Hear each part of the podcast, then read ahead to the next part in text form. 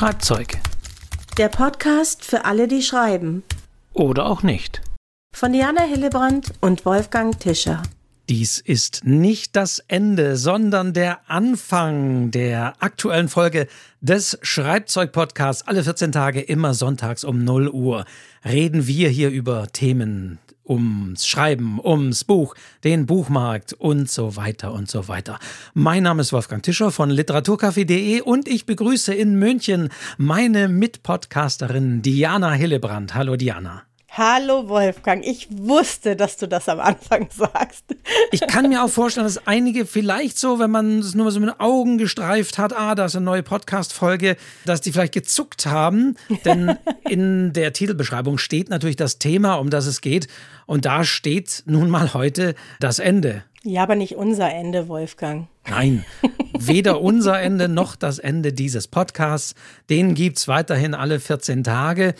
Aber wir haben uns eben gedacht, nach dem ja vielleicht etwas trockenen juristischen Thema vom letzten Mal, diesmal gehen wir wieder bisschen so in das Schreiben, in das Handwerkliche, in das, was die Diana als Autorin auch so sich gerne da reinkniet und reinarbeitet. Und wir haben gedacht, was nehmen wir diesmal? Und den Anfang hatten wir ja ganz am Anfang, die allererste Folge, Folge 1. ja, das stimmt. Und natürlich wäre es schön, ganz am Ende im Jahre, was weiß ich, zu sagen, okay, letzte Folge, dann geht es auch ums Ende. So lange wollten wir aber nicht warten, sondern wir werden heute über das Ende eines Romans, einer Kurzgeschichte, eines Textes sprechen. Genau, das ist tatsächlich auch etwas, was mir in meinen Schreibkursen immer wieder begegnet, dass Leute mich fragen, sag mal, kannst du mir verraten, wie man ein gutes Ende schreibt? Und die wollen am liebsten so eine Art Generalplan dafür, aber wie immer beim Schreiben gibt es das nicht. Es ist aber ein spannendes Thema. Wir recherchieren ja beide immer getrennt voneinander und setzen uns dann hier zusammen. Es ist nicht so, dass dieser Podcast geplant und geskriptet ist, was wir genau besprechen. Mm -mm. Und es ist unglaublich spannend, auch für mich immer wieder. Ich komme ja eher so aus der Literaturkritik-Ecke. Ich bin eher der, der von außen auch auf Texte schaut und eben nicht schreibt. Und insofern auch da sehr spannend im Vorfeld nochmal ein bisschen zu gucken über das Ende von Romanen, was es da so gibt und so weiter. Also spannendes Thema. Finde ich auch. Und für mich ist vor allen Dingen eins ganz, ganz wichtig und das ist etwas, an was ich mich auch halte. Wirklich schon immer, seit ich schreibe, glaube ich. Ich finde, dass Anfang und Ende so unmittelbar zusammengehören. Da gibt es für mich so eine magische Verbindung fast, hätte ich gesagt. Das muss einfach zusammenpassen, ne? dass wenn man fertig ist mit dem Buch, dass man dann auch nochmal zum Anfang schaut, weil das ist das, was einem in Erinnerung bleibt. Ne? Das, was einem am meisten in Erinnerung bleibt, häufig von den Büchern, ist ein Ende. Und wenn das enttäuscht, dann bleibt manchmal ein unschönes Gefühl zurück, was schade ist. Gelegentlich ist ja auch in Texten der Anfang das Ende.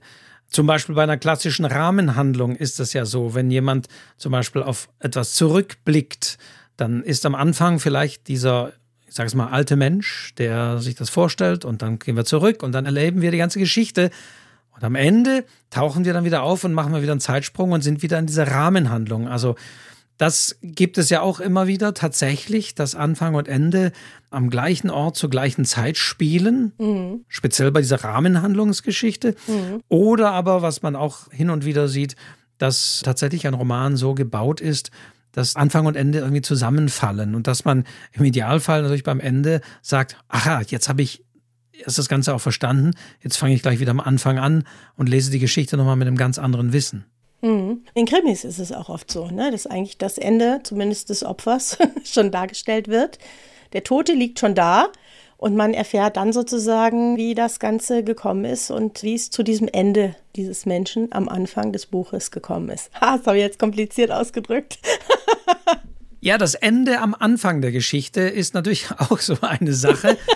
Wobei wir da dennoch, ich sage mal, formal in der Folge der Anfang sind. Ich denke, wir sprechen tatsächlich über, mal so gesagt, von einem Roman die letzten Seiten. Wobei sich da schon die Frage stellt, Diana, ab wann beginnt denn das Ende eines Romans? Wie gesagt, das ist wirklich ernst gemeint. Ich denke ans Ende bereits, wenn ich anfange zu schreiben. Ich finde, das ist auch eines der wichtigsten Dinge, die man so planen sollte, dass ich, sage ich mal, man hat ja irgendeine Figur, die steht irgendwo emotional am Anfang des Buches und ich überlege mir tatsächlich relativ genau, wo ich diese Figur nicht örtlich, aber emotional oder in ihrer Entwicklung am Ende des Buches haben möchte. Denn ich finde, dass man letztendlich darauf zuschreibt. Und deswegen finde ich es wichtig, dass man das weiß, sonst kommt man von Hölzchen auf Stöckchen irgendwie. Also ich mache mir immer am Anfang, eigentlich fast schon bevor ich richtig anfange zu schreiben, das klingt lustig, ne? Aber ist so, mache ich mir Gedanken dazu, wie sollte, wie könnte das Ende meines Buches aussehen. Es gibt ja einen sehr bekannten Schriftsteller, ich weiß nicht, ob du auch an ihn denkst, der sagt, er schreibt als allererstes tatsächlich den letzten Satz seines Romans. Ah, tatsächlich. Weißt du, wer es ist? Nee. Er sagt das, ich habe mal geguckt, ich habe mal recherchiert, er sagt es auch regelmäßig, immer wieder in Interviews, dass er den letzten Satz, er muss zunächst den letzten Satz schreiben mhm. und erst dann kann er anfangen, die ganze Geschichte zu schreiben. Ja. Das finde ich sehr interessant und können wir jetzt auch euch da draußen die Frage stellen, wisst ihr es, ihr könnt es jetzt reinrufen? Ja, nein, nein, das nicht, nein, nein, wisst ihr noch? Nee, es ist John Irving. John Irving mhm. sagt immer wieder, der letzte Satz, das ist der, den er zuerst schreibt. Ja, ich kann es gut nachvollziehen. Also bei mir ist es kein konkreter Satz, aber auf jeden Fall ist die Idee für das Ende da. Und die steht auch relativ fest. Da kann sich schon was ändern. Also der Ort kann sich verändern oder Details können sich verändern, aber so ein bestimmtes Gefühl, wo ich den hinhaben möchte oder diese Figur hinhaben möchte, das steht für mich eigentlich immer fest. Und zwar nicht nur im Roman und Kinderbuch, auch in der Kurzgeschichte. Ich weiß immer, wo ich hin will. Das hilft mir total, weil dann verzettle ich mich nicht so. Also das Ende von vornherein planen es gibt ja auch tatsächlich Leserinnen und Leser, die lesen erstmal das Ende. Furchtbar. Ja. Furchtbar. Wolfgang. Interessanterweise habe ich aber von Leuten auch schon gehört, sie können, wenn sie wissen in etwa, wie es ausgeht und wie der Schluss ist, dann das ganze Buch entspannter lesen. Ja. Hat mir, hat mir auch schon mal jemand gesagt. Also natürlich würden wir alle sagen, vor allem beim Krimi oder so, um Gottes Willen, das Ende zu lesen, das ist ja häufig die Quintessenz von allem da. Das ist ja dann aber nein, es gibt manchmal Leute, die sagen, ich muss erstmal das Ende lesen, ich muss erstmal wissen, wie es in etwa so ausgeht. Und dann mit diesem Wissen und mit dieser Beruhigung kann ich jetzt dann anfangen. Da muss ich nicht so dem Ende entgegenfiebern. Auch das gibt es. Also würde ich niemals tun, aber ich weiß das auch. Und ich kann mich erinnern bei meinem zweiten Kinderbuch, bei dem Paula und der Miss Blum, da habe ich daran gedacht, da geht es ja um so einen Krokodilstift, der gesucht wird, die ganze Geschichte.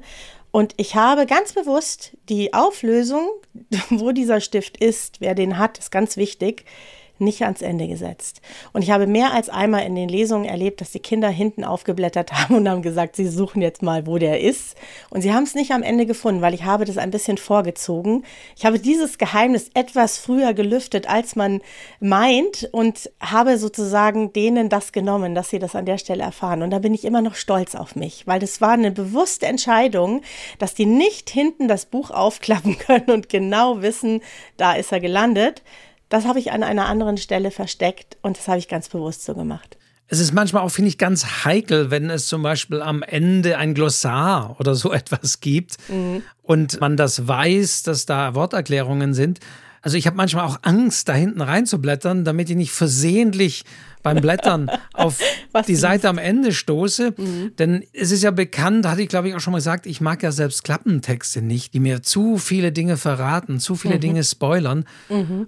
Und es kann ja schon ein Name sein. Ne? Wenn auf der letzten Seite, wenn dir nur ein Name ins Auge fällt, dann weißt du zum Beispiel, ah, dieser Charakter überlebt bis zum Ende oder ja. der spielt am Ende ja. noch eine wichtige Rolle oder ja. ach guck, also es können ja wirklich ganz kleine Indizien sein, die man da liest und sofort weiß man in etwa, worauf das Ende hinausläuft. Also wenn ich das manchmal machen muss, so in die Nähe des Endes zu blättern, wie gesagt, zum Beispiel, wenn da irgendwie hinten noch Erläuterung oder ein Glossar drin ist, dann, dann ist es für mich immer schon ein bisschen, oh, aber nicht, bloß, bloß nicht hingucken, bloß nicht das die letzte Seite.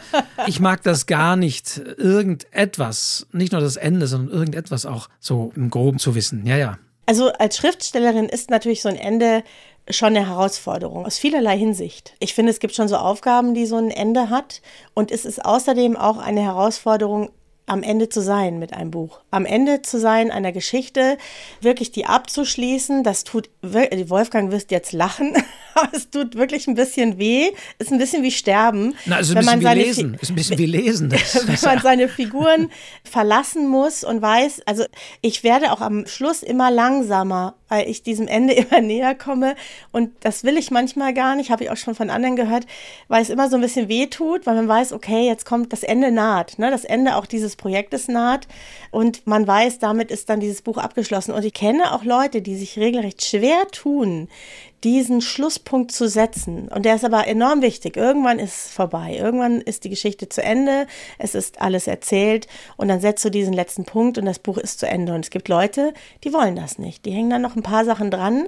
Halte ich immer für einen großen Fehler, wenn dann die Geschichte nach der Geschichte nach der Geschichte kommt, wenn das so nachgehängt wird. Ne? Es gibt ja verschiedene Arten von Enden. Da können wir gleich nochmal drüber reden. Aber ich habe immer ein Problem damit, auch wenn ich so Texte von Kursteilnehmern lese, wenn die am Ende noch, eigentlich haben sie einen super Schluss Gesetzt. Und dann kommt noch, ja, und sieben Jahre später hat er dann wieder einen Job gefunden und drei Stunden später hat er dann wieder im Auto gesessen. Und dann denke ich mir, braucht kein Mensch. Die Geschichte ist eigentlich vorher schon längst zu Ende. Und da gehört auch ein bisschen Mut dazu, finde ich. Das ist für mich auch so ein bisschen das Schlimmste. Wir werden auch noch zwischen offenen und ja. Happy End natürlich, das hat es ja schon im Namen sprechen. Aber in der Tat, beim Lesen, manchmal auch bei Filmen vergleichbar, gibt es Momente, wo man so sagt, so, jetzt ist Schluss aus weg. Nein, nicht weiter, nicht noch weiter. Nein, du machst es kaputt, indem du jetzt hier noch meinst, du müsstest noch was draufzusetzen oder du müsstest noch was erklären oder so. Ja, ich glaube, das ist das Schlimmste, ohne dass man es, glaube ich, genau festmachen kann. Aber wenn man merkt, in der Tat, hier wäre das perfekte Ende gewesen. Ja. Vielleicht auch ein offenes Ende, aber dann wurde mhm. noch irgendwie so ein Happy End dran gebogen oder wie auch immer. Wenn man also auf jeden Fall so den Eindruck hat, nur ist gut, hier wäre Schluss gewesen, mhm. mehr muss nicht. Ja, dann stimmt etwas nicht. Aber Diana, was du über das Schreiben gerade gesagt hast, gilt ja fürs Lesen genauso. Auch als Leserin, als Leser nimmt man natürlich am Ende Abschied von den Figuren, von Schauplätzen, auch von Nebenfiguren und wie auch immer man hat da eine Welt gemeinsam durchlebt und so weiter. Und auch da gibt es natürlich Leserinnen und Leser, die auch zum Ende, also ich, ich kenne auch Leute, die sagen, ja, das Buch, ich habe das jetzt so durchgelesen, aber jetzt habe ich nur noch 30 Seiten ja. und ich will es gar nicht mehr weiterlesen. Also nicht, weil es mich nicht interessiert, sondern im Gegenteil, weil ich dann weiß, nach 30 Seiten ist es zu Ende, bin ich da raus, ist es weg und das will ich aber nicht, weil das die Welt, die Leute sind mir so ans Herz gewachsen beim Lesen. Also das ist dann nicht anders wie beim Schreiben. Nur beim Lesen kann ich natürlich nicht noch irgendwas hinten dranhängen oder sonst wie. Die Fortsetzung machen. Laufe ich nicht die Gefahr. Wobei Thema Fortsetzung aktuell muss man doch sagen, zumindest ich recherchiere da und gucke da gerade sehr viel, gibt es ja so ein bisschen den Trend, dass am Ende eines selbst 400, 500 Seiten Romanes das nicht das Ende ist. Also im New Adult und Young Adult Bereich ist, diese berühmten zwei Wörter Fortsetzung folgt, ja wirklich gang und gäbe, dass wirklich ein kompletter Roman, der wirklich über 400, 500 Seiten gegangen ist, gar nicht so richtig beendet wird, sondern mit einem, das hatten wir auch schon mal in einem Cliffhanger, also man wird ein bisschen in der Luft hängen gelassen, man weiß nicht, es wird nicht hundertprozentig abgeschlossen und dann steht da Fortsetzung folgt und mittlerweile weiß man aber dann schon, dass in zwei, drei Monaten die nächsten 400, 500 Seiten folgen werden. Das ist das, was ich momentan feststelle. Auch beim Lesen, Trendserie, mhm. Reihe und so weiter, ja, dass man so ein bisschen auch bei den Lesenden so den Eindruck hat, die wollen gar nicht mehr aufhören und die Autoren schreiben dann die Reihe weg, Band 2, Band 3, Band 4 und nochmal aus dem Blickwinkel von anderen. Und auf Seite der Leserinnen meistens ist es genauso. Die wissen, es wird nicht nur ein Buch sein, es wird ein zweites, drittes, viertes geben. Es wird kein Ende geben. Ich komme nicht aus der Geschichte raus. Ich kann mich da reinfallen lassen. Wohlfühlen, breit machen und reinfallen lassen. Ja, das liegt ja daran, ne? Das ist eben, weil das so ist, wie du sagst, dass man sich so in diese Welt verliebt, dass man die Figuren kennenlernt, dass man das Gefühl hat, man ist wirklich dabei und dann möchte man natürlich Fortsetzungen lesen. Ganz klar, dass das ein Trend ist. Ich glaube, das gab es letztendlich auch schon immer. Und beim Schreiben ist es noch ein bisschen anders, Wolfgang. Denn so ein Buch liest du in, weiß ich nicht, sagen wir mal, wenn du viel Zeit hast, in ein paar Tagen durch. Wir sind mit so einem Buch Schreiben teilweise monatelang beschäftigt und müssen ja die Figuren aus sich heraus erfinden. Und das werden dann fast schon so eine Art Familienmitglieder. Also es ist dann wirklich so, dass du das Gefühl hast, du lebst mit denen, du isst mit denen und gehst abends mit denen ins Bett, stehst morgens wieder mit denen auf und du magst sie gar nicht mehr loslassen. Also man ist so, ich will jetzt nicht sagen verliebt, aber es ist eine ganz besondere Art von Beziehung, die man da irgendwie aufbaut. Und diese enge Beziehung sollst du dann danach loslassen, ja. Das geht ja über Monate, manchmal über Jahre, mit denen du da, mit denen zusammenhängst, hätte ich fast gesagt. Und dann magst du natürlich vielleicht auch nicht loslassen. Also meine Tochter schreibt ja auch ganz fleißig und die hatte eigentlich drei Bücher fertig. Man stelle sich das vor. Und die hat dann gesagt, nee, ich kann nicht aufhören, ich schreibe jetzt noch ein viertes. mit den gleichen Figuren. Ich kann es wirklich verstehen. Ja, aber das Wobei ist der Trend irgendwie. Zumindest im gewissen Genres, wie gesagt, in diesem New Adult, Young Adult oder auch Fantasy oder Mischarten davon. Genau. Da mhm. ist es irgendwie der Trend. Mhm. Also ein Buch ist schade, das lohnt sich nicht. Wo wir immer gesagt haben, oder wo Verlage auch immer gesagt haben, Kurzgeschichten gehen nicht, weil die Leute begeben sich in eine Situation, lernen Personen kennen und plötzlich bei einer Kurzgeschichte nach, was weiß ich, vier, fünf Seiten müssen die schon wieder raus. Und das Ende ist zu schnell. Ich kann da nicht wirklich drin versinken, das Ding durchleben. Und deswegen sollte es mindestens ein Roman sein. Und mittlerweile ist es das Ende noch ein bisschen rauszuzögern und wirklich eine Serie draus zu machen und selbst vielleicht im letzten Band noch ein bisschen was offen zu lassen. Ja, wobei ich mag ja auch so in sich abgeschlossene Bücher, muss ich ja ganz ehrlich sagen. Und ich weiß gar nicht, ich überlege mir gerade, warum. Also man verliebt sich vielleicht nicht so auf lange Sicht in diese Figuren, aber es gibt vielleicht so ein größeres Thema, was so dahinter steckt. Weißt du, was du dann auch irgendwie abgeschlossen haben möchtest, sage ich jetzt einfach mal so in meiner Unwissenheit, ja. Ich mag auch Bücher, die einfach fertig sind dann, die dann gut sind. Und und ich muss das nicht jetzt noch mit dem zweiten, dritten Band nochmal irgendwie fortsetzen oder wieder aufwärmen, sondern ich will mir dann im Nachhinein vielleicht meine Gedanken machen zu diesem Thema und diesem Buch und diesen Figuren, aber es ist fertig und es ist gut. Das mag ich auch gerne. Ja, also gebe ich zu. Ich finde auch ein Werk, was abgeschlossen ist, ist schön. Es ist manchmal auch schade, wenn dann Jahre später vielleicht noch irgendwie so eine Fortsetzung kommt mhm. und man denkt sich, hm, muss das, kann das funktionieren? Natürlich, es ist nur eine Beobachtung, die ich so mache. Ich meine, noch wie soll ich sagen, noch raffinierter oder noch anders habe ich es erlebt ja bei Klaus-Peter Wolf mit seinen Ostfriesland-Romanen, der wirklich am Ende seines Romans den Anfang mehr oder weniger des nächsten Romanes, der ein Jahr später erscheinen wird, immer schon drin hat. Mhm. Also da steht nach dem Ende schon der Anfang, wie es in einem Jahr dann weitergeht. Also mhm. das finde ich ist noch mal ein bisschen dieses Fortsetzung folgt, mhm. noch mal auch klarer rausgearbeitet. Wir wissen schon mal ein bisschen, wie es weitergeht.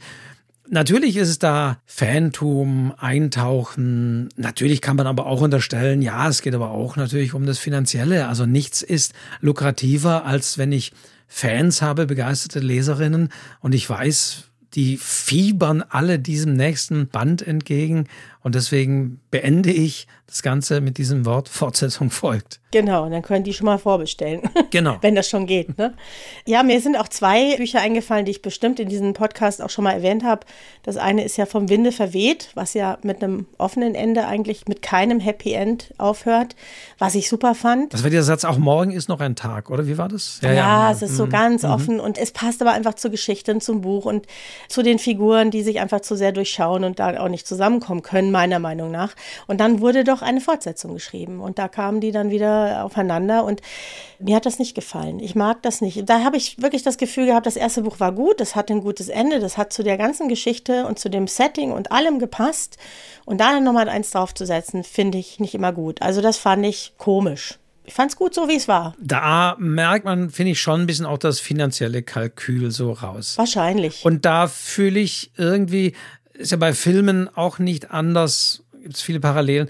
Da hat man eben schon den Eindruck, da wird sozusagen nochmal was abgemolken, weil die ganzen Fans dann wissen wollen, wie geht's weiter.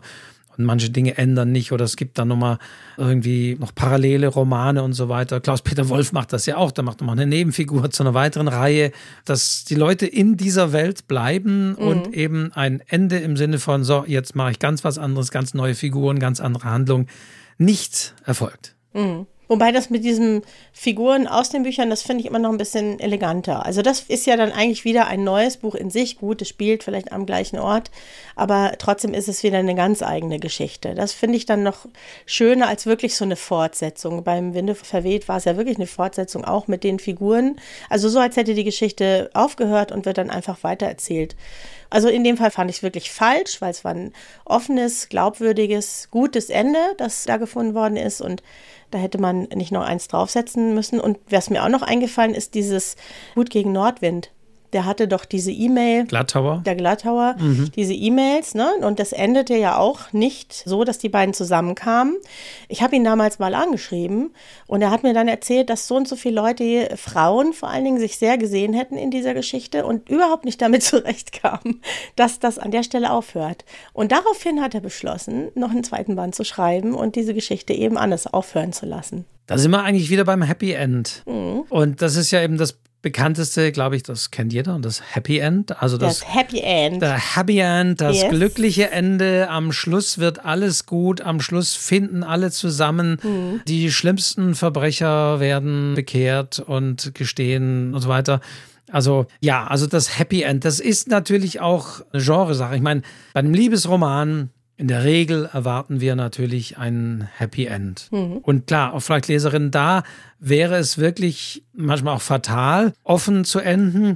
Oder natürlich Love Story ist das bekannte Beispiel ja, dieser Roman, später auch Verfilmung. Natürlich das andere daraus zu machen, also die Tragödie, das Drama daraus zu machen, wo wir wissen, bei der Tragödie klassischerweise am Schluss sind alle tot. Mhm. Also auf der anderen Seite Romeo und Julia als historischer Klassiker. Hm. Am Schluss sind sie beide tot und auch noch irgendwie ein blödes Missverständnis, auch noch dumm, dumm gelaufen, kommt noch dazu. Ja, richtig dumm gelaufen. Aber das ist so natürlich das, was aber die wenigsten Liebesromanleserinnen erwarten und da wirklich haben wollen. Ich glaube, das ist eben genre-spezifisch. Mhm. Man erwartet das. Und klar, man kann als Autor sagen, oh, ich möchte es ein bisschen, nee, so einfach möchte ich es nicht machen. Ich lasse da was offen oder deute was an oder jeder darf sich selbst ein bisschen ausdenken, wie er das offene Ende für sich interpretiert. Die einen sagen, oh, das habe ich euch ganz positiv in Erinnerung und die anderen sagen, nee, für mich war das doch ganz klar. Das, ja, wenn man das versucht, aber dann kommen die Leserinnen und sagen, ach nee, das Buch war ja so schön, aber ach, dass sie am Ende sich nicht gefunden haben, das war so schade. Also Stolz und Vorurteil die ich ja gerade gelesen im Rahmen auch der Veranstaltung im Lech am Arlberg, ist natürlich das andere, Stolz und Vorurteil. Am Schluss das Happy End. kommen sie zusammen. Ja, ja ein Traum. Ja, und das ist ja auch ja. schön, ja. Und ich finde aber, alle Enden haben ihre Berechtigung. Ich mag Happy Ends, aber ich finde auch offen Enden toll, wo man einfach selber ein bisschen sich ein paar Gedanken machen kann. Vor allen Dingen, wenn es einfach zur Geschichte passt. Ja, das kannst du jetzt auch nicht einfach von vornherein so festlegen.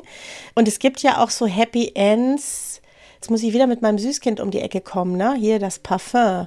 Er wünscht sich ja da diesen perfekten Geruch. Letztendlich bekommt er den ja am Schluss. Es ist also sozusagen ein Happy End für ihn, aber er überlebt es nicht. Und das ist dann das Happy End für die Leser, die vielleicht doch nicht wollen, dass so ein Massenmörder am Ende da lebend aus der Geschichte rauskommt. Jetzt hast du mir das Ende von das Parfum, ich habe es immer noch nicht gelesen. Jetzt hör verraten. auf! Wolfgang. Tatsächlich. Ja, super. Ja, also, wieso hast du das nicht gelesen? Du als Literaturkritiker, meine Güte. Ja, Muss ich habe es bis heute nicht gelesen. Ich glaube, ich werde es auch nie irgendwie lesen. Das es, es gibt so Bücher, da weiß man eigentlich alles über diese Bücher, meint alles zu wissen und hat alles gehört und sagt, okay, lesen brauche ich es eigentlich nicht mehr. Ja. ja, ja, es ist aber schon besonders. Also ja. auf jeden Fall, ne? also weil wir bei Enden sprechen. Also es muss ja irgendwie eine nennen wir es ruhig Befriedigung für die Leser sein, ja. Und wenn so ein Massenmörder da unterwegs ist, man den aber aus komischen Gründen trotzdem vielleicht mag, das ist ja in dem Fall so, dann muss der irgendwie seine gerechte Strafe bekommen aus Sicht der Leser und trotzdem hat er sein Happy End, denn er kommt an das Ziel seiner Träume. Das ist das Ende.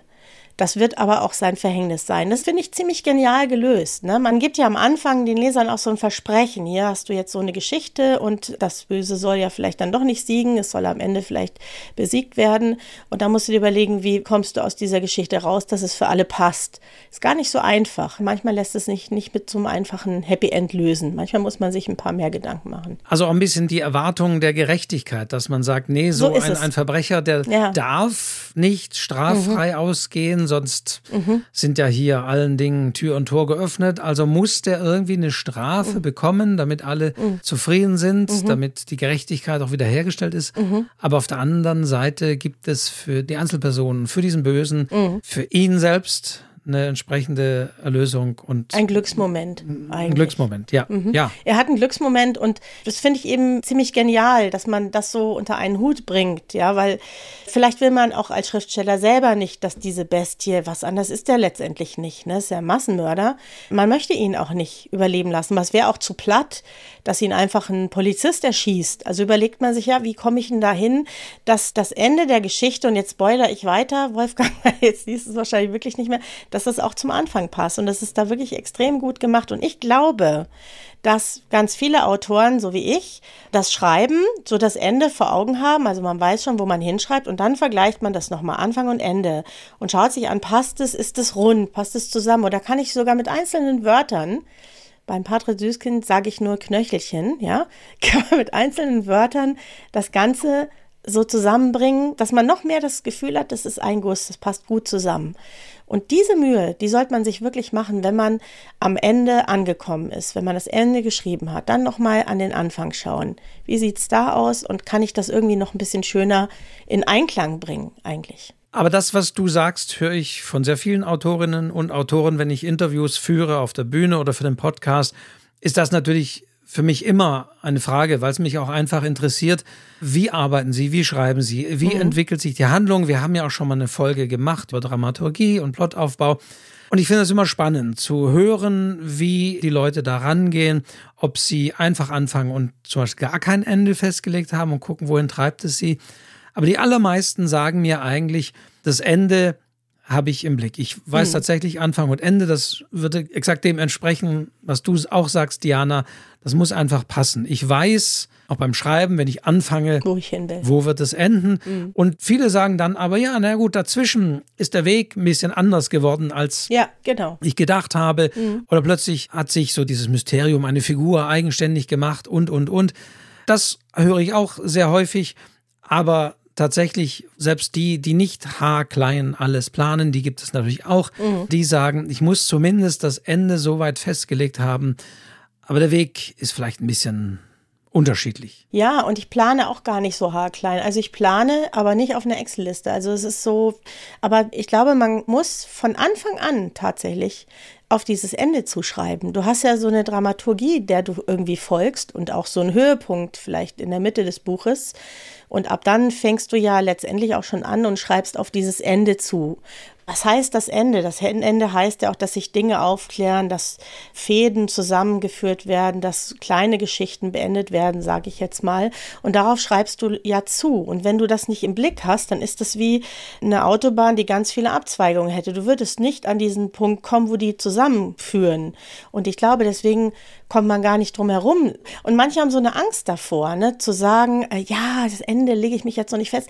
Das ist gar nicht so viel festlegen. Das ist nur eine bestimmte Richtung und ich sage immer eher so ein Gefühl, wo ich rauskommen will. Gar nicht so super konkret, aber trotzdem gibt es mir eine Richtung vor, wo ich hin möchte.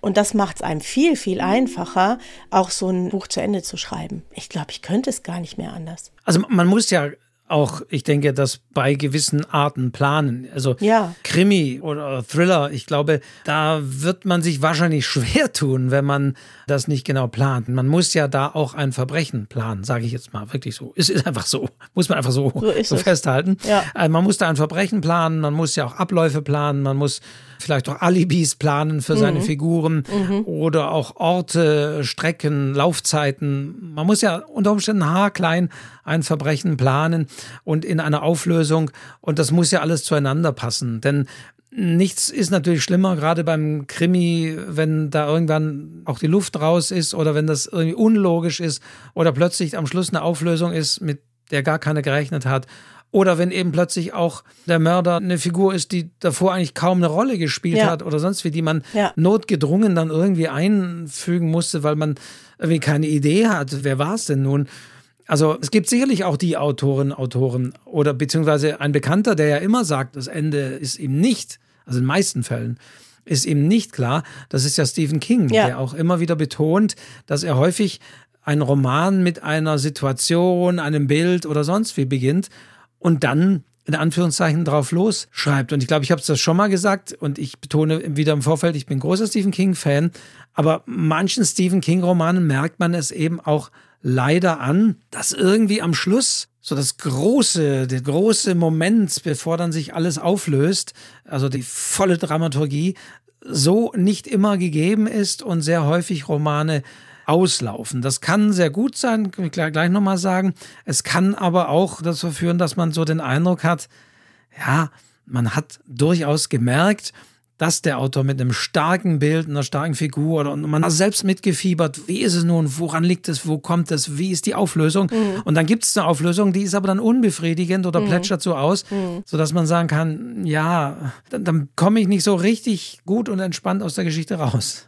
Ja, und ich glaube, auf der anderen Seite ist der natürlich so routiniert, dass der vielleicht, weißt du, das passiert ja sehr unterbewusst auch, das Schreiben und vielleicht hat er doch unterbewusst irgend so ein Ende für sich im Kopf, was er aber einfach noch nicht so definieren möchte. Das ist auch das, was ich manchmal bei Schreibenden denke, dass die sagen, ah nee, ich weiß noch nicht, aber wenn man mal so ein bisschen mehr nachfragt, dann merkt man ja, eigentlich wissen sie schon, zumindest in welche Richtung es nicht gehen soll und was sie sich so ungefähr vorstellen. Die haben nur Angst davor, sich festzulegen.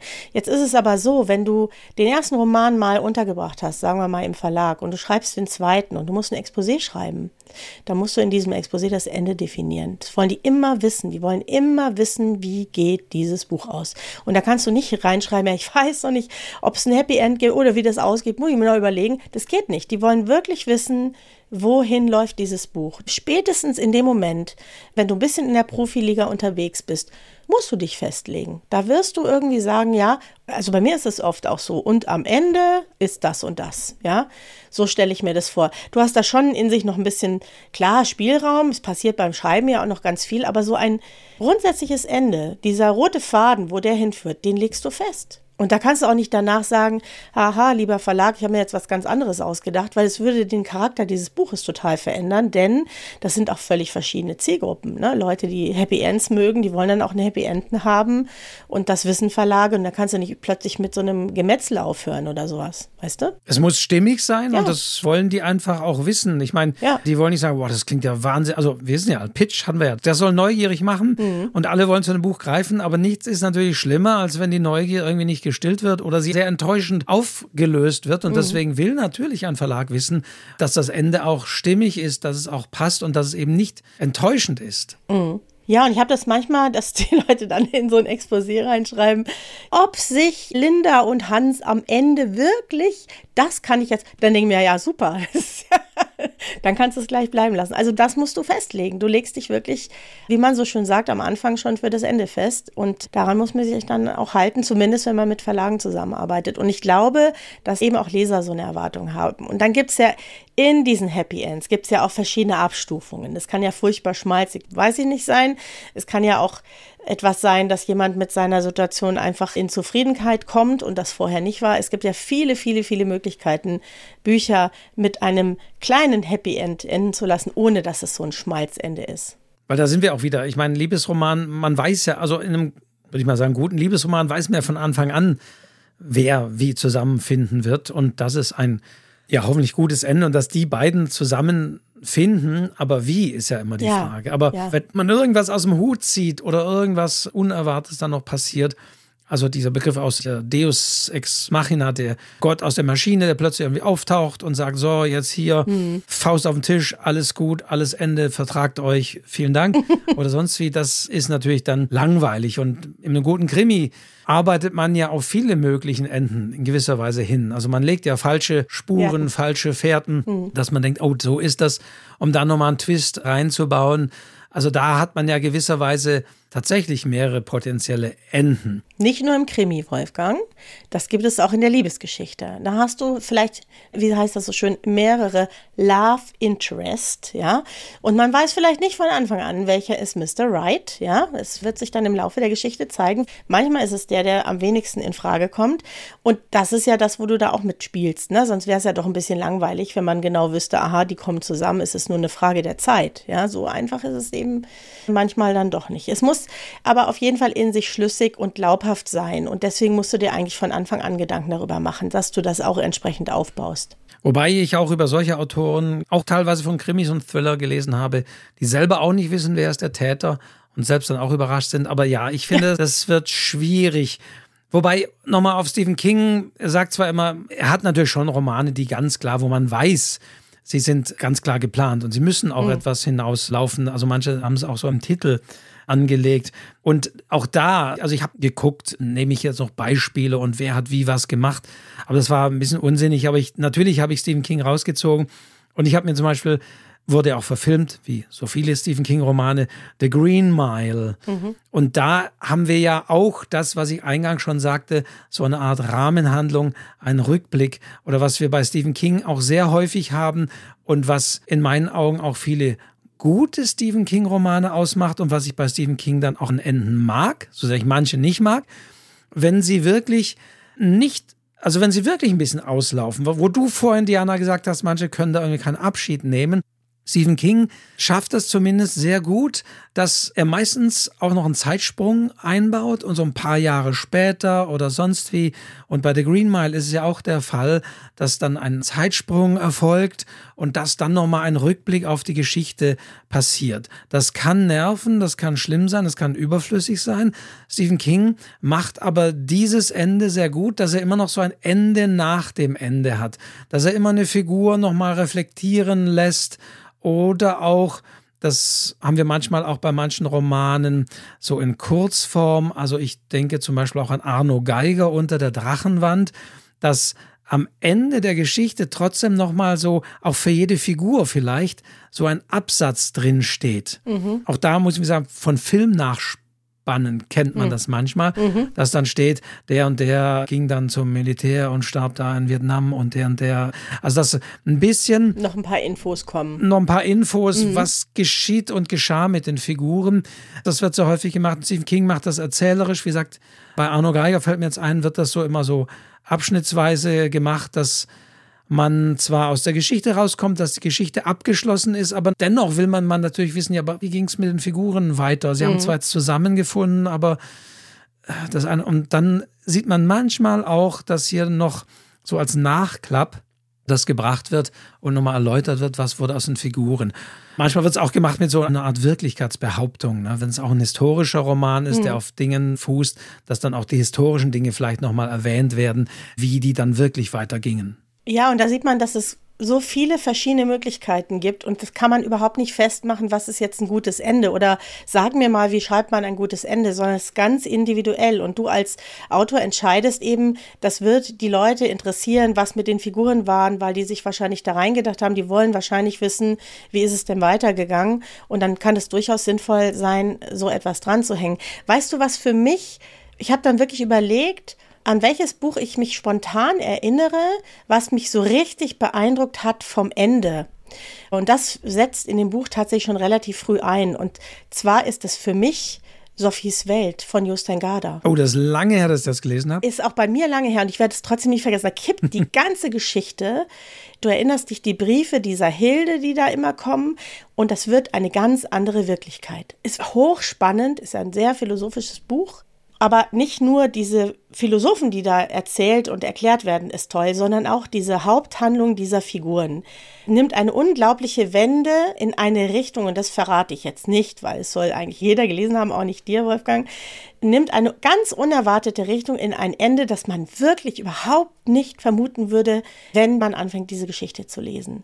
Und das ist ja auch toll, ne? wenn du wirklich so richtig überrascht wirst und trotzdem ist es ein Ende, das eigentlich die Stärke dieses Buches noch verstärkt. Also so ging mir das da. Ich war so überrascht, was da letztendlich wirklich dahinter steckt, dass ich das wahrscheinlich nie mehr in meinem Leben vergessen werde. Das ist wirklich das Ende, was mich am meisten beeindruckt hat, wenn ich so drüber nachdenke. Vor allen Dingen, ja? wenn es so gut gemacht ist, dass hm, man erwartet es nicht. Wenn man es zum einen nicht erwartet mhm. und zum anderen aber auch nicht sozusagen alles auf so ein Ende hinausläuft. Nee, gar nicht. Es gibt ja auch manche Geschichten, ja, da läuft es darauf hinaus, dass es am Ende so einen Twist gibt, wo alle sagen, Oh, ist ja Wahnsinn. Mhm. Und dann ist aber, wenn man diesen Twist auch weiß, die Luft aus der ganzen anderen Geschichte, also manchmal auch vollkommen raus, weil mhm. dann ist alles andere witzlos.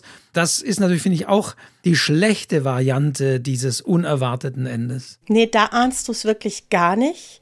Und es wird von Anfang an eigentlich, du merkst, im Nachhinein, dass das von Anfang an vorgesehen ist. Also der wusste genau, was er tut. Der wusste auch genau, wo er hin will. Also er hat sicher genau gewusst, was sein Ende ist. Und du denkst, du liest ein Buch über Philosophen, aber eigentlich ist die eigentliche Geschichte die Philosophie dahinter. Und das ist eigentlich das Spannende.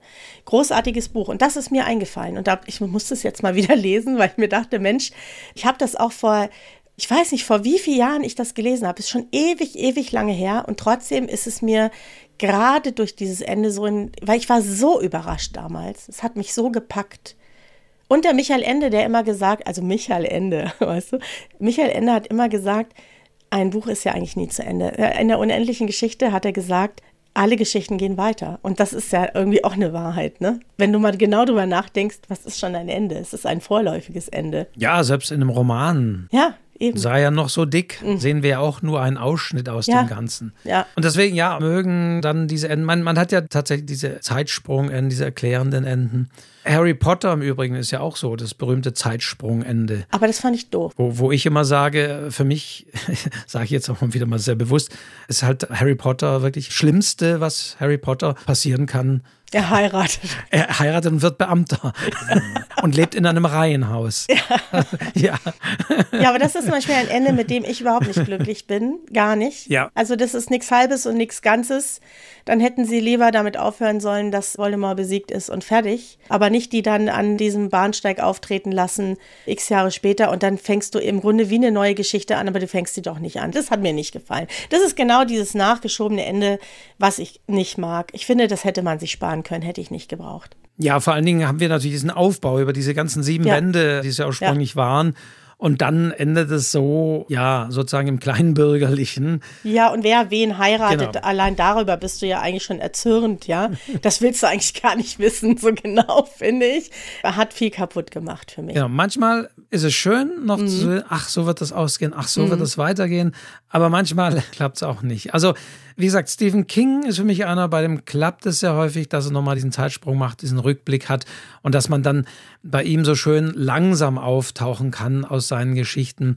Also, wenn das passt. Ist aber, wie gesagt, auch nicht immer der Fall. Aber ja, das sind ja solche ja, aufgesetzt. Also zu viel zu erklären und zu erläutern oder das ist natürlich auch, ich meine, wir haben natürlich ganz klar ein Element, was, wenn wir übers Ende reden, natürlich auch sprechen müssen, das ist schlichtweg der Epilog. Mhm. Also das Nachwort, also buchstäblich mhm. gesagt das Nachwort, was, was es ja auch ist. Also wir haben alle den berühmten Prolog, also das Vorwort, das mhm. auch ein bisschen seuchenartig Einzug gehalten hat.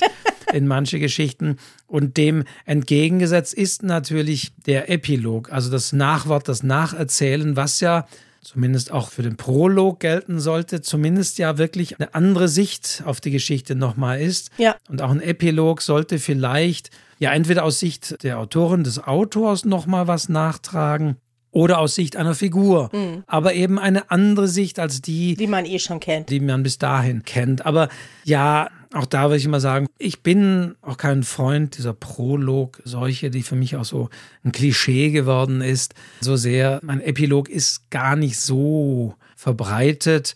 Und auch da gilt eigentlich das Gleiche. Letztendlich über das, was wir gesprochen haben, sind so Art Epiloge. Auch wenn es ein Zeitsprung erfolgt und eine Figur dann 30 Jahre später nochmal ja. erzählt. Also Immensee finde ich da wiederum sehr schön von Theodor Storm, wo dann so dieser alte Mann da diesen Rückblick hat. Das endet natürlich auch sehr traurig und so weiter, aber da passt es einfach nochmal diese andere Sicht. Aber ansonsten, ja, Nachworte auf die Geschichte oder Epiloge, die auch als solche betitelt sind, sind meinen Augen selten geworden. Ja, übrigens gut, dass du das sagst, weil da hatten wir tatsächlich eine Frage von einem Zuhörer, der sich nicht genau sicher war, was steht am Anfang. Also am Anfang ist der Prolog und der Epilog ist am Ende. Dann haben wir die Frage gleich beantwortet. Ja, ich weiß auch nicht, ob man es dann unbedingt braucht. Ne? Also ich bin ja auch eine Freundin von offenen Enden. Ich finde auch offene Enden sehr spannend. Also vor allen Dingen natürlich verbreitet in der Kurzgeschichte, weil du einfach gar nicht die Zeit hast, noch alles auszuerzählen. Man lässt den Leser zurück mit der Aufgabe, sich eigene Gedanken zu machen, aber durchaus mit dem Gefühl, das am Ende steht. Früher war es ja so ein bisschen die Moral der Geschichte. Finde ich aber auch in Ordnung. Ich habe gar nichts dagegen, auch den Lesern ein bisschen zu überlassen, macht euch mal selber Gedanken darüber. Manche sagen dann, ach, wir hätten gerne noch gewusst, wie es weitergeht. und ich hatte das in meinem Kurzgeschichtenbuch, gibt es eine Geschichte, die auch, also nicht nur eine, sondern mehrere, die offen endet. Und weil ich ahnte, dass die Leserinnen wissen wollen, was mit dem ist, da geht es um so einen Obdachlosen, der hier in München unterwegs ist, habe ich diese Figur in einer anderen Kurzgeschichte in diesem Buch nochmal aufgenommen. Und ich habe ein Gefühl dagelassen, was mit dem passiert ist. Und das fanden viele ganz toll, weil sie dann noch erfahren haben, dass es ihm gut geht. Und das war offensichtlich doch einigen wichtig. Das habe ich vorausgeahnt. Vielleicht, weil es mir selber auch so ging. Und so habe ich dieser Geschichte ein Ende in einer anderen Geschichte gesetzt. Man kann ja so viel machen, weißt du, das ist ja so schön. Man hat ja so viele Möglichkeiten beim Schreiben. Das ist eine sehr elegante Variante, einfach nochmal eine Figur auftauchen zu lassen. Es hat sich angeboten. Das war ja. übrigens nicht geplant. Es hat sich angeboten, weil das einfach eine Stelle war, wo der auch immer wieder auftaucht. Und ich dachte, ach, da könntest du den jetzt eigentlich nochmal bringen. Und da könnte der Leser auf dem Weg auch noch erfahren, wo der gerade ist in seinem Leben. Und der ist gerade in einer positiven Situation. Und das hat viele sehr berührt und es fanden viele sehr schön, dass sie da nochmal sozusagen so einen weiteren Aspekt dieser Figur kennengelernt haben. Das war nicht geplant, diese Überkreuzung in den Kurzgeschichten. Das hat sich aber ergeben. Und das ist dann auch ein schöner Moment beim Schreiben, wenn du merkst, hey, es bietet sich jetzt einfach an, das so zu machen. Und dann funktioniert es meistens auch ganz gut. Aber wir haben von Genre gesprochen, die natürlich auch gewisse Erwartungen und Regelungen eher haben. Mhm. Ich glaube, man kann wirklich sagen, Romane, die, also man muss gar nicht diese auch geschmähte Diskussion aufmachen, irgendwie zwischen Unterhaltung und Anspruch und sonst was. Aber ich glaube, es sind auch eher Romane, wo ich sage, da möchte ich in diesem Roman einer Welt entfliehen, da möchte ich ein bisschen abschalten und da nicht groß mich meinetwegen auch mit gesellschaftlichen Themen auseinandersetzen.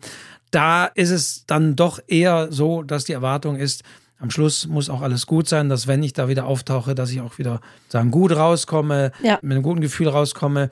Während klar, wenn jemand sagt, nee, ich möchte da auch ein bisschen mich mit anderen Dingen auseinandersetzen und sonst wie was, ich möchte nicht nur lesen, um irgendwie mich zu zerstreuen, sondern da kann man dann vielleicht mehr machen und kann man offene Enden machen oder kann man im schlimmsten Fall wirklich auch Tragödienende machen, dass wirklich alles ganz böse endet. Ich selbst muss sagen, klar, mag auch viel lieber Enden, die offen sind. Aber mhm. ich weiß natürlich ganz klar, dass viele durch ein offenes Ende, dass sie nicht sagen, fand ich gut, denn jetzt konnte ich mir selbst da Gedanken machen oder konnte mir selbst mit die Geschichte zusammenbauen, sondern die, die, wollen irgendwie schon so, jetzt hat eine Autorin, Autor über seitenweise alles haarklein geschildert, mhm. ganz genau die Konflikte und die Wege und sonst was. Wie und am Ende sagt die dann, no, jetzt macht euch mal selbst Gedanken. Das kann doch wohl nicht wahr sein. Also bitte ja. ein bisschen, da hätte sich aber auch noch mal hier ein bisschen hinsetzen können und mir auch bitte auch das noch haarklein aufschreiben. Ja, aber wie gesagt, ich mag das eigentlich, darüber nachzudenken oder auch entsprechend, dass das offen ist und dass ich mir selbst so ein bisschen Gedanken machen kann, weil, ja, du hast ja schon gesagt, so ist das Leben ja auch. Ja. Ich meine, du hast ja da auch kein Ende. Wir haben ja da auch vieles offen und man wird sehen und. Man wird sehen, ja. Insofern finde ich offene Enden schon sehr ja, fordernd in dem Sinne, also im positiven Sinne, dass ich mir dann eben selbst Gedanken machen kann, und dass das Ende vielleicht auch eben, also dass auch klar ist, dass das Ende kein Ende ist, sondern dass es eben weitergeht. Ja, und was man sich schon für Gedanken machen kann, finde ich, wenn man an Büchern schreibt, ist, mit welchem Gefühl möchte ich meine Leser aus diesem Buch entlassen? Ja, der Nachhall habe ich hier mir notiert, ja, ja. Ja, also möchte ich, dass es ein Buch ist, was ein positives Gefühl hinterlässt, wie auch immer. Das kann ja auch bei einem offenen Ende so sein. Möchte ich, dass man nachdenklich ist? Man hat ja wirklich einen Einfluss darauf. Wie entlasse ich meine Leser aus meinem Buch? Ja, oder möchte ich, dass wirklich die traurig Tränen traurig, überströmt ja. sind? Ja, ja, das kann ja, ja, Auch, kann ja auch passieren. Soll da eine Sehnsucht am Ende stehen? Ja. Oder gerührt oder ja. natürlich. Und das kann man ja festlegen. Du kannst ja wirklich überlegen, also ich bin ja so ein, ich möchte ja immer, ich bin einfach so ein Typ, ne? Ich möchte meine Leser gerne mit einem guten Gefühl aus meinen Geschichten und aus meinen Texten entlassen. Das ist sowas, was sich wahrscheinlich bei mir so durchzieht, dass man das so weglegt und einfach danach denkt, ja, schön, war jetzt gut. Ne? Also ich fühle mich gut danach.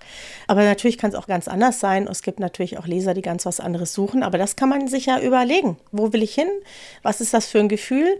Und dann finde ich persönlich, und das muss ich auch noch sagen, es gibt nichts Schlimmeres als so Enden, egal ob sie offen sind oder geschlossen oder was auch immer, die mir zu schnell gehen. Wenn ich das Gefühl habe, jetzt hat er keinen Bock mehr gehabt. Jetzt hat er ganz schnell aus dieser Geschichte rauskommen wollen und ich habe das Gefühl, der baut hier was auf. Ich bin total eingenommen von diesem Buch und das Ende kommt mir zu schnell und ist mir auch zu schnell zu Ende.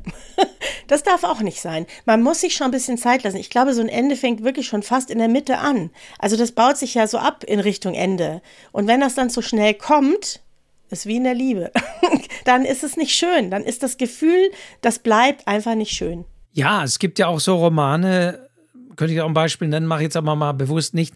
Da wird wirklich ein Problem auf das andere aufgebaut, da wo man mhm. wirklich merkt, ja, die Autorin, der Autor hat so die Schreibseminare besucht und weiß, wie es geht. Konfrontiere deine Figur mit zigtausend Problemen. Und da ist dann wirklich, was weiß ich, in der Ehe läuft was schief bis hin zum Wasserrohrbruch und dann äh, stirbt noch der Vater und alles prasselt da drauf ein. Mhm. Und du siehst dann irgendwann, jetzt sind es nur noch 30 Seiten. Wie soll das denn aufgelöst werden? ja, genau. Und manchmal, und ich weiß einen Roman, ich nenne jetzt nicht, aber da, da ist das dann der Fall, dass Probleme in der Art und Weise, in allen Dimensionen auf die Hauptfigur einprasseln, dass man wirklich sagt, das kann nicht. man nicht wirklich glaubhaft auf 30, 20 Seiten und vielleicht nicht mehr auf 50 auflösen, sondern das sind Dinge, die sind auch so, das geht nicht. Und es wird dann doch gemacht, um dann wirklich ja, so ganz kurz vorm Ende diesen maximalen Punkt zu haben, dann stimmt es einfach nicht. Dann ist das Ende, also der Abfall der Geschichte von der Spannung her am Ende dermaßen steil und wird in vielen oder allen Aspekten nicht wirklich gut aufgelöst, mhm, genau. dass das einen dann zurücklässt und sagt, ja, es war einfach nicht glaubhaft. Es ist kein ja. glaubhaftes mhm. Ende. Und ich glaube, ein glaubhaftes Ende ist das, was es einfach sein muss. Genau. Wir glauben ein glaubhaftes Ende. Das ist wichtig. Also glaubhaft im Sinne von, ist es stimmig, dass das mhm. so ausgeht? Aber ich finde auch im Sinne von, ist das überhaupt so realistisch im mhm. zeitlichen Ablauf? Ja. Oder ist das hingeflanscht, hingebaut? Und das haben wir eingangs schon gesagt. Das finde ich es auch, merkt man vielleicht auch manchmal, dass ein Ende vom Autor, von der Autorin irgendwie anders geplant war und vielleicht aber auch manchmal noch das Lektorat gesagt, nee, können wir nicht machen, das muss, dreh das nochmal ein bisschen ins Positive mhm. und dann wird eben hinten nochmal was rangebaut, was eben nicht stimmt in dieser mhm. Zeit, was dann ja. nicht nochmal auf fünf Seiten, ja. die man noch hinten rangebaut hat, sich ins Positive wenden kann und dann sagt man einfach auch, ja, ist zwar jetzt ein Happy End draus geworden, aber es ist in sich, sich nicht, nicht ganz stimmt. Es ist nicht glaubhaft. Ich glaube, es ist nicht glaubhaft. Ja, und das bestätigt ja das, was ich sage. Du fängst am Anfang schon an, an dem Ende zu schreiben. Das baut ja alles ineinander und das verwebt sich alles. Und am Ende muss es glaubwürdig sein. Genau wie du sagst, ja. Und wenn dann sowas, ich sage jetzt plakativ, ne, er erwacht aus einem Traum. so, so kannst du alle Geschichten aufhören lassen. Hups, ich war nur im Traum, alles in Ordnung. Das ist natürlich ein schreckliches Ende. Das ist das allerschlimmste Ende, das ist ja, das ja. allerschlimmste Ende, wenn du vorher die Welt untergeht und du dir überlegst als Leser, mein Gott, wie kommt er aus dieser Nummer raus? Und dann ist die Auflösung, er erwacht aus einem Traum oder ähnlich. Ja, danke für dieses sehr platte Beispiel. Das ja, das meine ich. Weißt du, so, erklärt sehr gut. Ja, du zauberst irgendwas aus dem Hut, was überhaupt nicht zum Rest der Geschichte passt. Und das bestätigt genau das, Wolfgang. Dieses Ende hast du die ganze Zeit, nimmst du das schon mit. Und das muss in sich funktionieren. Und es muss irgendwie am Ende eben für den Leser das Gefühl entstehen, ja, eigentlich war es klar, dass es so rausgehen muss. Das ist ein gutes Ende. Und deswegen gibt es da auch kein, so muss ein Ende sein, sondern es gibt immer nur das perfekte Ende für ich spreche euch jetzt mal da draußen an für eure Bücher. Ihr müsst es ganz individuell entscheiden, aber ihr nehmt dieses Ende beim Schreiben die ganze Zeit mit. Und das fängt nicht irgendwann am Schluss auf den letzten 30 Seiten erst an, sondern ist von Anfang an dabei. Sonst ist Wolfgang, der böse Kritiker, nämlich nicht zufrieden. Das kann ich euch jetzt schon sagen. Und ich könnte mal wieder das Wort Zielgruppe natürlich sagen. Also ich ja. denke, das ist wieder wichtig, Oh, ich habe sogar den Zettel, guck mal. Hast du einen Zettel? Wir haben doch mal gemacht, was ist wichtig beim Schreiben und den habe ich hier noch Zielgruppe, Zielgruppe definieren. Ja, Der liegt sogar mal. hier noch auf meinem Schreibtisch. Uh. Und ganz klar, also man kann es jetzt an Genre nennen oder sonst wie, aber mhm. ich glaube, es ist auch wichtig, für wen schreibt man und ja. ohne dass man sagt, man schreibt jetzt ja, nach Erwartungen. Das wäre billig, das wäre, mhm. aber nee. das nicht. Aber trotzdem gibt es nun mal, denke ich, für gewisse Arten von Geschichten, von Romanen entsprechende Erwartungen, was das Ende angeht. Und da sollte man zumindest den entsprechen. Auch wenn viele dann natürlich sagen, Erwartungen zu brechen, das macht den guten Roman aus. Es ist, haben wir auch an anderer Stelle hier schon mal gesagt, nicht immer so, dass das die goldene Regel ist, sondern manchmal ist es auch wichtig und gerade was das Ende auch angeht, dass man da in gewisser Weise sich schon klar macht, für wen schreibe ich. Will ich die mitnehmen hier in eine Welt und sonst und am Schluss lasse ich alle da hängen und runterkippen oder sonst wie. Das kann es einfach nicht sein. Also deswegen ist es schon einer der Aspekte, dass das Ende natürlich passen muss für diejenigen, für die es geschrieben ist oder zu der Art der Geschichte. Ja, und selbst wenn man beschließt, Erwartungen zu brechen, musst du erstens einen guten Grund haben und auch das überlegst du dir ja vorher und auch das wirst du irgendwie schlüssig zum Ende bringen. Selbst wenn du sagst, ich mache das alles anders, als man erwartet, kann es trotzdem ein gutes, rundes Ende sein, weil du dich wirklich bewusst damit auseinandergesetzt hast und das auch begründest in irgendeiner Form mit dieser Geschichte und das dann auch zur Geschichte passt. Man muss ja nicht immer nach Schema F schreiben, aber es muss in sich funktionieren und das ist der Gedanke, den man sich machen muss. Selbst wenn ich alles über Bord werfe und ein Buch schreibe, dann wird dieses Ende ja trotzdem muss es mit diesem Buch klarkommen und mit dem Rest der Geschichte klarkommen. Und das muss einfach funktionieren. Das ist die große Kunst, denke ich. Damit wären wir jetzt fast am Ende. Bei fast einer Stunde am Ende. Und aber ich habe noch was Wichtiges, Wolfgang. Ja, ich habe auch noch einen Punkt. Ja, aber bitte, ja. Ich habe nichts mehr zum Ende, sondern ich habe was danach. Mach du noch mal deinen wichtigen Nee, ich habe natürlich auch recherchiert, ob das, mhm. was man sich selbst ja auch so und eine Art von Ende ist mir noch da untergekommen, Epiphanie. Ach Gott, was ist das denn? Das ist die Erscheinung, die Offenbarung ah. am Ende. Mhm. Das ist auch eine Form von Ende, dass man im Idealfall natürlich mit einer Figur ein Erkenntnisgewinn hat ah, okay. aus der Geschichte. Mhm. Und das ist das Erkenntnisende. Mhm. Das Geschichte dazu führt hat, dass ein gewisses Erkenntnis entstanden ist. Mir fehlt natürlich gleich eine Geschichte ein, die auch Geschichte heißt, die jetzt, wenn dieser Podcast erstmal online geht, sind wir hier ja im November. Das heißt, es geht auf Weihnachten zu. Und das ist natürlich die Weihnachtsgeschichte ja. von Charles Dickens. Ja. Das heißt, hier dient die ganze Geschichte und das ganze Erscheinen dazu, dass am Schluss die Hauptfigur Ebenezer Scrooge eben die Erkenntnis hat, es ist doch, also ist sehr banale natürlich, aber trotzdem, es ist ja eine Weihnachtsgeschichte, es ist doch schön, ein guter Mensch zu sein und nicht kaltherzig und sonst wie. Also diese Erkenntnis steht am Ende Gleich auch beim kalten Herz. Beim Märchen haben wir das sehr häufig natürlich, die Moral von der Geschichte. Von der Geschichte. Ne? Äh. Das ist ja auch so ein berühmtes Ende als die Moral von der Geschichte. Das heißt, was haben wir gelernt aus der Geschichte? Und das nennt sich eben mit diesem Fachbegriff Epiphanie. Wir haben also eine Erkenntnis, wir haben einen Gewinn aus der Geschichte.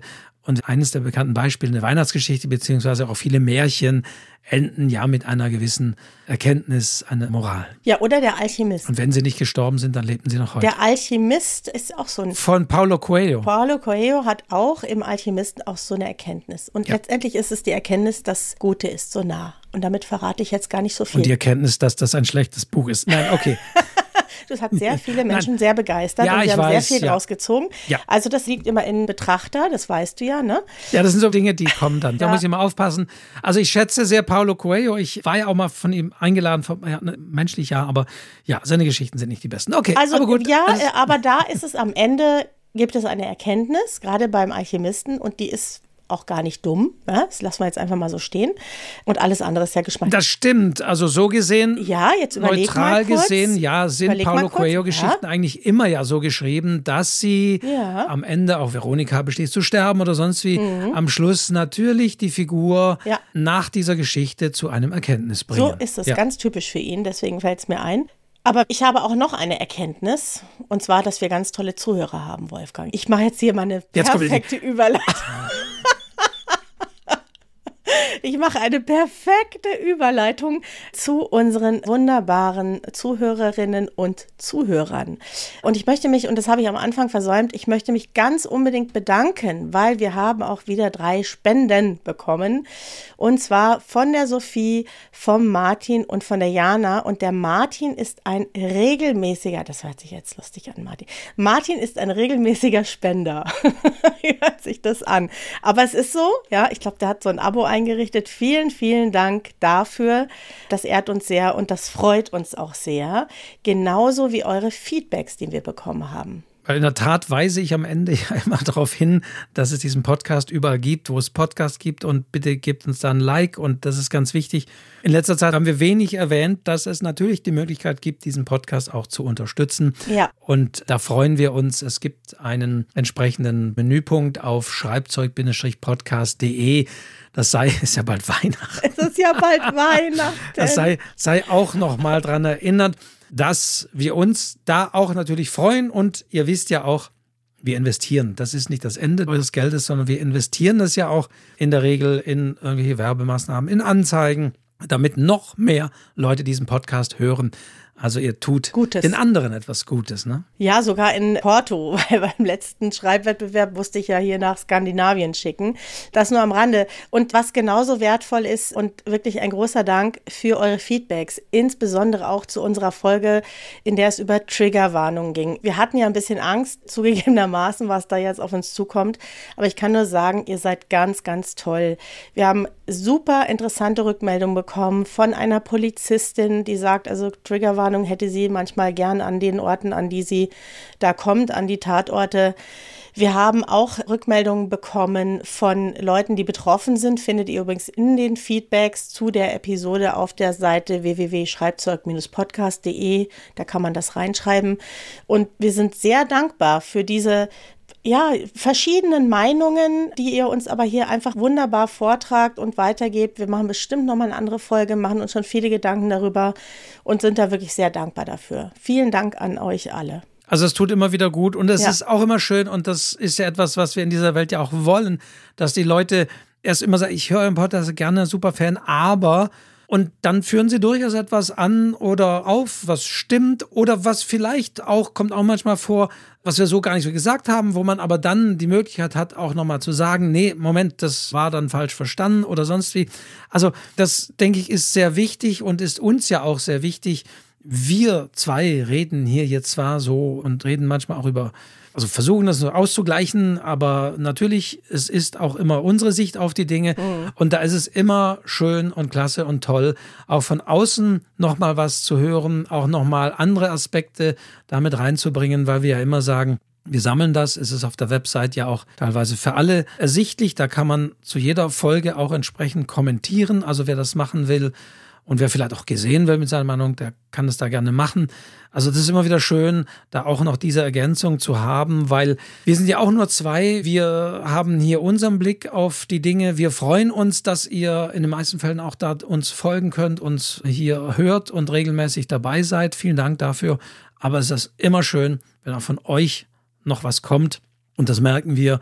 Und es tut einfach gut zu wissen, wir sitzen zwar hier zu zweit vor Mikrofon, auch noch jeder bei sich. Eigentlich sitzen wir alleine vor dem Mikrofon und, und, sehen uns hier jetzt nur. Aber dann ist es immer schön, wirklich auch noch mitzubekommen, was denken die da draußen, was hören die da rein oder raus in das, was wir hier sagen. Also vielen Dank euch. Ja, und weißt du, was mir wirklich ganz besonders gut gefallen hat? Wir sind ja manchmal wirklich auch schwierige und kontrovers diskutierte Themen, so wie jetzt bei der Triggerwarnung und auch bei anderen Sachen.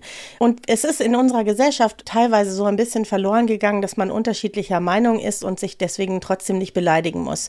Und mir ist jetzt einfach aufgefallen, dass hier unterschiedliche Meinungen zusammenkommen, aber dass ihr das wirklich angemessen sagt sagt, dass niemand beleidigt wird, dass es in einem vernünftigen Ton ist, in einer guten Sprache. Ich meine, dafür stehen wir letztendlich ja auch, die, die wir schreiben. Und ich finde, wir müssen wieder lernen, auch auf dieser Ebene zu kommunizieren und auch unterschiedliche Meinungen sagen zu dürfen, ohne dass man gleich hier bedroht wird oder sowas. Und das finde ich ganz toll, dass ihr das zumindest hier bei uns macht. Bin ich unglaublich dankbar. Wir versuchen das hier im Podcast auch und wollen eben genau diese Offenheit auch ausstrahlen. Und offensichtlich seid ihr genauso und das finde ich wirklich großartig. Also vielen Dank. Wir machen weiter. Das ist nicht das Ende dieses Podcasts. Nein, alle 14 Tage, ja. immer sonntags um 0 Uhr geht eine Folge online. Wir lassen uns selbst wieder überraschen, was dann in 14 Tagen kommen wird. wir überraschen Aber uns. wir denken noch lange nicht an das Ende dieses Podcasts. Es gibt auch immer wieder noch Themen. Das ist also erstaunlich und interessant. Und auch da natürlich Gebt uns gerne noch Themen, das haben wir ja auch immer wieder mal gemacht, dass wir Dinge auch aufgegriffen haben, die von euch kamen, wo der Wunsch war, das eine oder andere nochmal zu bringen oder was wir noch nicht besprochen haben. Also auch da sind wir euch immer dankbar. Gebt uns hier Themen und wir gucken einfach mal, ob wir darüber so eine Stunde sprechen können. Genau. Und damit sind wir auch durch, Wolfgang. Damit sind wir zumindest für diese Folge am Ende. Und das ist ja auch okay und das ist auch gut so. Ich hoffe, ihr habt also alle ein Erkenntnisgewinn daraus gezogen. Und ja, dann bleibt eigentlich am Ende immer nur das sagen, was wir eigentlich immer am Ende sagen, Diana. Ein kleines Wort und das ist Ciao. Ciao.